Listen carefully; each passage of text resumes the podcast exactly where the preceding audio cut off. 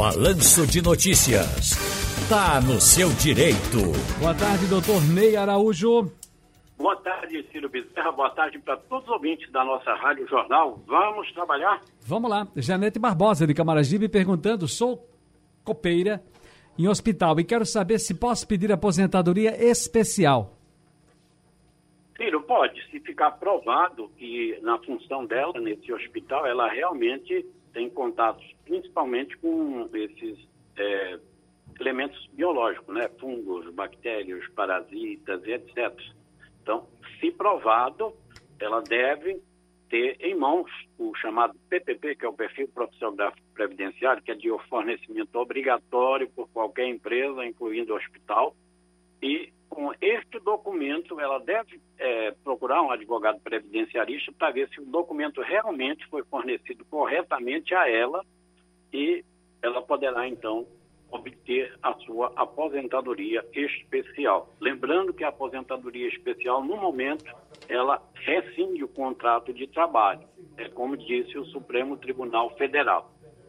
Tá, há uma exceção para os profissionais da saúde, Ciro, que devido à carência, à falta de é, profissionais para atuação junto a essas pessoas vitimadas pela Covid-19, é, eles estão podendo, mesmo aposentados especial, continuar trabalhando. Pedro Silveira de São Martim quer saber quem já é aposentado vai receber essa compensação financeira que o governo vai pagar? Olha, essa compensação financeira que é, vai ser paga no valor de 50 mil reais em parcela única para os profissionais de saúde que se incapacitarem definitivamente ou para esses que auxiliam também como motoristas de ambulância, os coveiros, o pessoal de limpeza de, de hospitais também terão direito a, a, esse benefício. Ciro, ele não impede que a, a pessoa tenha outros benefícios trabalhistas e previdenciários, como, por exemplo, se a pessoa se incapacitou permanentemente, então ela deve ser aposentada por invalidez, né, que é o requisito exigido para essa aposentadoria. E quanto aos benefícios trabalhistas, pode requerer dano moral, pode requerer é, dano estético, se houver, e até aquela pensão mensal vitalícia, pode ser acumulada lá com, a, com, por exemplo, a aposentadoria por invalidez. Se ele vir a óbito, então vão ser os seus dependentes que deverão promover essas ações. Olha, Fernando Dupina quer saber, sou pensionista é, por pensão, pensão por morte.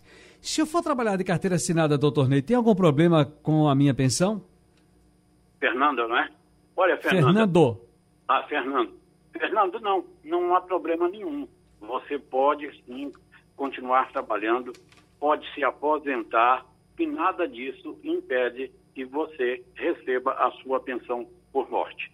É, se você, por exemplo, estiver trabalhando e se tornar incapacitado, né, houver alguma doença, você pode pedir o auxílio doença, ou, ou comum, ou acidentário, conforme a situação. Enfim, trabalhe livremente e sucesso na sua vida. Muito bem, aqui o nosso Emanuel Fernandes. Uh, boa tarde, Xará. Ciro Bezerra, não sou xará dele. Gostaria de comentar, já desligando o rádio, mas observando a natureza humana e ouvindo vocês. Uh, ah, ele não gosta do reality show que a gente comentou agora há pouco. Ô, Fernanda, um abraço aí para você. Mas estou agora ouvindo o doutor René Araújo. Muito bem. Doutor Ney, chegamos à sexta-feira, tranquilidade, fim de semana em casa?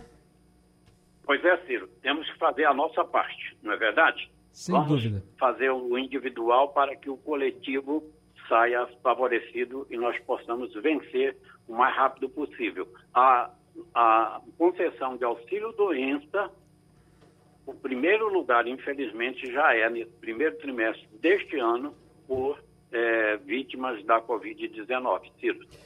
Que coisa, né? Boa notícia que o senhor nos dá do ponto de vista de, da informação, né? Triste porque a gente está nesse patamar, nessa situação. Doutor Ney Araújo, um grande abraço, bom fim de semana, amigo. Agradecido a você, Ciro, a todos os ouvintes, tenham todos um ótimo final de semana. Até a próxima, se Deus Até quiser. a próxima.